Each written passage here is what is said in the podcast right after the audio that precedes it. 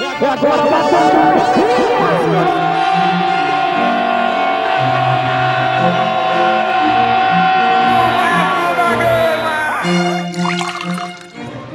Salve, salve torcedor vascaíno, salve, salve torcedora vascaína. Hoje é quinta-feira, 9 de maio de 2019 e está entrando no ar mais uma edição do Café com Vasco. Eu sou Bruno Guedes e estes são os destaques de hoje. Vanderlei Luxemburgo acerta com o gigante da colina e fala em virar ídolo do clube. Alexandre Campelo diz que não há nome na mira para ser diretor de futebol.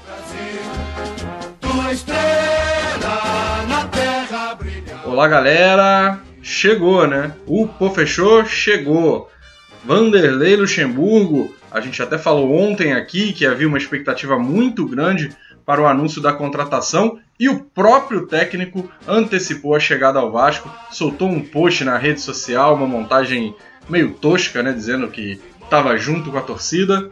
Foi o primeiro indício de que estava tudo fechado. Logo depois, a comunicação do clube oficializou a contratação do veterano treinador, que muita gente pode não lembrar, mas já trabalhou no Vasco. Na década de 80, início da década de 80, foi auxiliar do Antônio Lopes e, inclusive, participou da conquista do título carioca de 1982.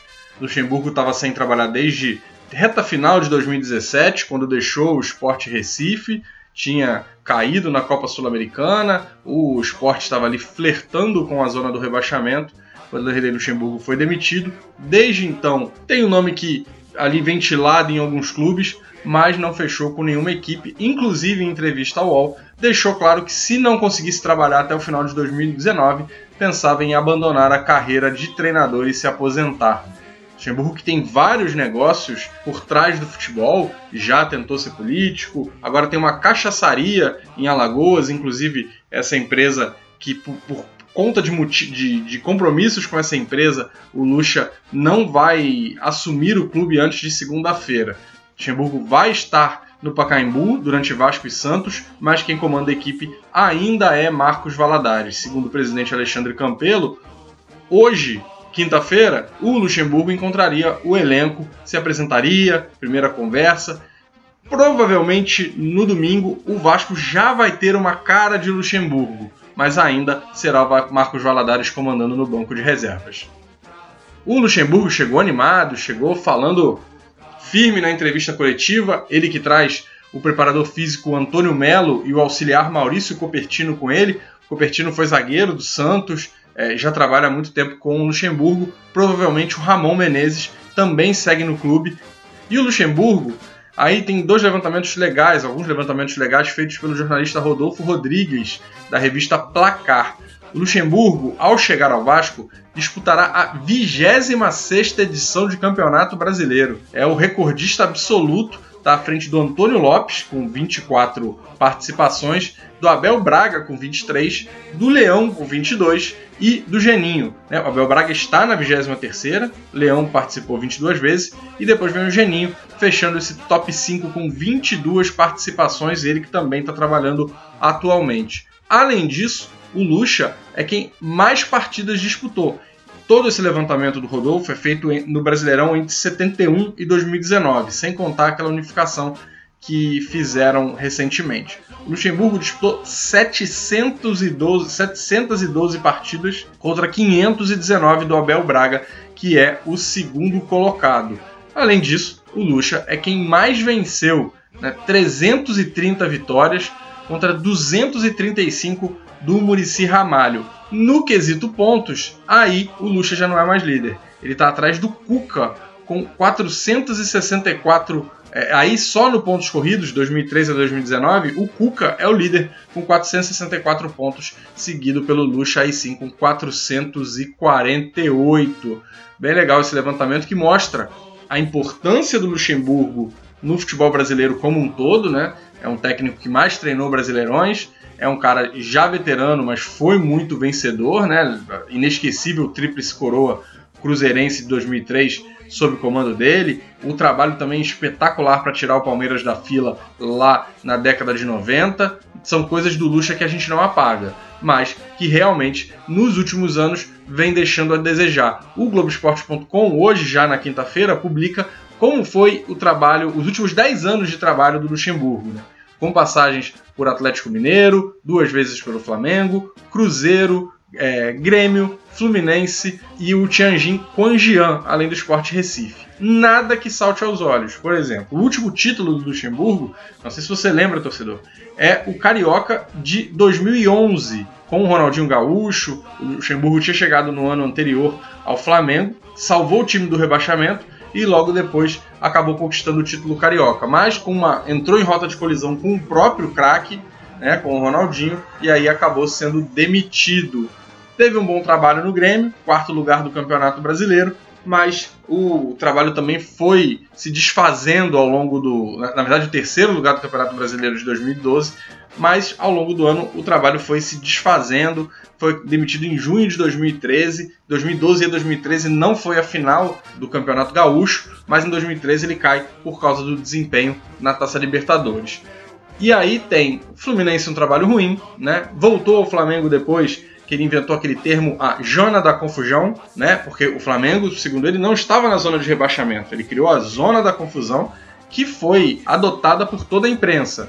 O Flamengo, né? É melhor, vamos falar que o Flamengo estava na zona de rebaixamento? Então, o Lucha, cara, um cara extremamente feliz no trato com a imprensa, extremamente inteligente, inventou um termo e ninguém mais falava que o Flamengo estava na zona de rebaixamento. Era a zona da confusão o Flamengo conseguiu se salvar da queda para a segunda divisão, mas ele acabou não também muito problema com a diretoria de futebol da época, acabou deixando o clube. Teve passagens rápidas pelo Cruzeiro, ganhou um dinheiro na China, onde também não teve bons resultados, e, como falei, o esporte foi o último trabalho dele em 2017, depois da queda na Copa Sul-Americana. Muita gente me perguntou o que eu achei do Lucha. E aí é muito do que eu falei ontem aqui. Dentre os nomes que estavam aí, não é um nome que, que me traz rejeição, mais rejeição. Por exemplo, eu prefiro o Lucha do que o Lisca. Acho que não era o momento de apostar num jovem, o Thiago Largue, por exemplo, que treinou o Atlético Mineiro, me parece promissor? Parece. Mas não é a hora dele assumir o Vasco. Vestiário complicado, com crise política, com tanta coisa batendo a porta. Acho que é melhor ter alguém que assuma certas broncas e defenda, saiba defender bastante o time, né? Isso é uma coisa que o Lucha precisa fazer, não adianta bater de frente com o time. Agora é hora de. É, é esse time, né? Por mais que se pretenda trazer reforços e tudo mais, esse grupo está aí. É um trabalho bem conjunto agora, comissão técnica e jogadores, para tirar o Vasco da última posição do Brasileirão.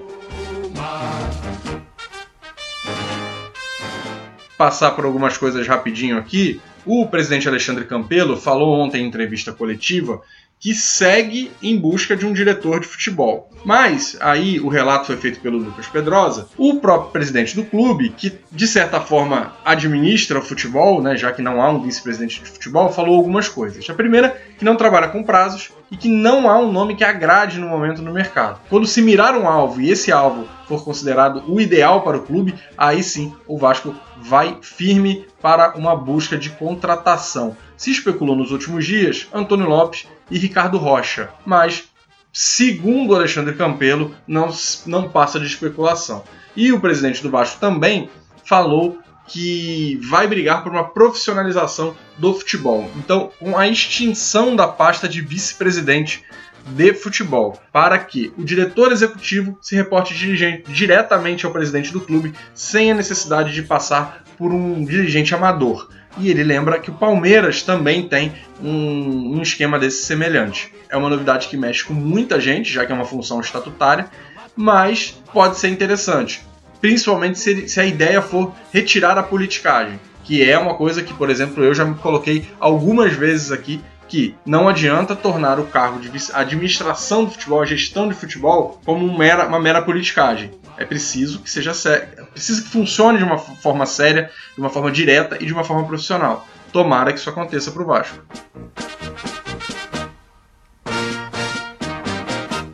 Para encerrar, o futebol feminino da equipe do Vasco, as meninas da Colina, se despediu ontem do Campeonato Brasileiro da Série A2 no estádio Nivaldo Pereira, em Nova Iguaçu. A equipe empatou com o Crespon do Distrito Federal e deu adeus à competição na primeira fase. O Vasco já entrava em campo sem condições matemáticas de avançar à próxima etapa da competição. O gol do Vasco foi marcado pela Gabi.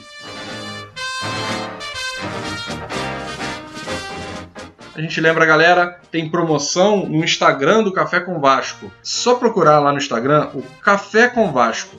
E aí você vai encontrar um post, uma capa de livro, jogador de futebol.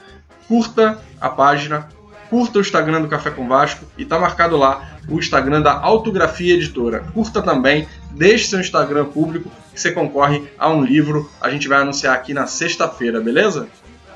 A gente vai ficando assim por aqui com essa edição número 53 do, 53 do Café com Vasco, nessa quinta-feira, 9 de maio de 2019. A gente espera que você tenha gostado e voltamos amanhã para falar bem mais de Vasco e Santos pela quarta rodada do Brasileirão. Um abraço e até lá!